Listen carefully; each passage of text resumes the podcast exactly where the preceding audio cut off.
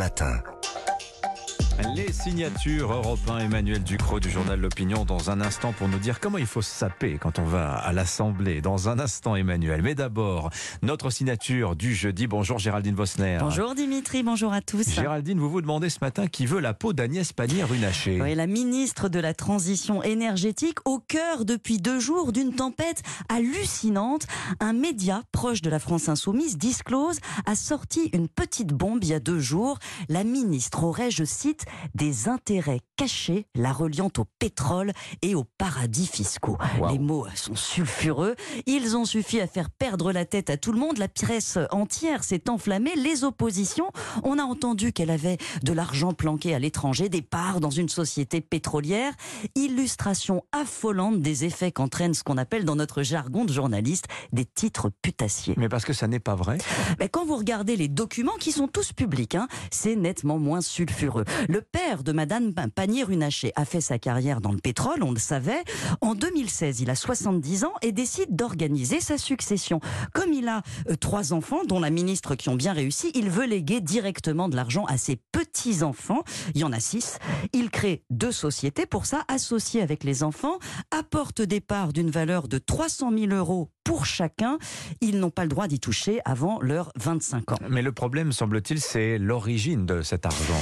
Ben, c'est financier, ce monsieur. hein. Il a donc confié euh, ses économies quand il vivait à l'étranger à des fonds de gestion professionnels domiciliés euh, en Irlande ou dans le Delaware, des États à la fiscalité euh, très light. Et l'argent est hébergé dans sa banque du Luxembourg, qui est aussi celle du pétrolier Perenco. Il l'utilisait quand il travaillait. Donc tout est légal et public. hein. Tout ça figure dans les documents déposés au tribunal de commerce que j'ai consulté.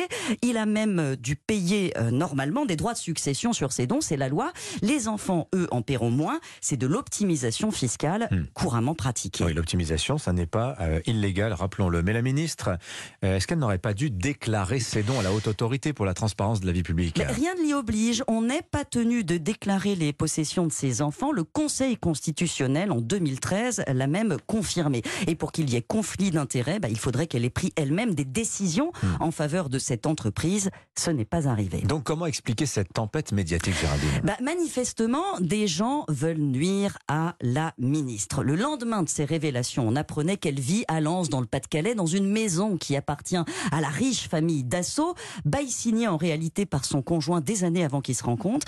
Ses opposants se déchaînent. Greenpeace et plusieurs élus des extrêmes, droite et gauche, exigent sa démission.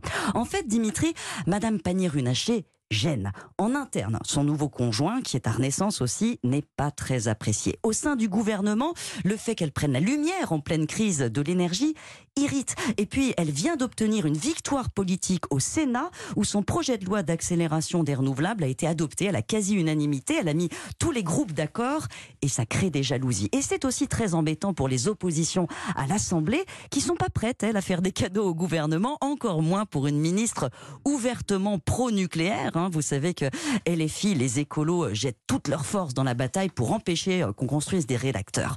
Donc, euh, et, et Dimitri, il faut aussi le dire, elle est instrumentalisée pour une autre affaire. Ah oui, bah, l'affaire Perenco.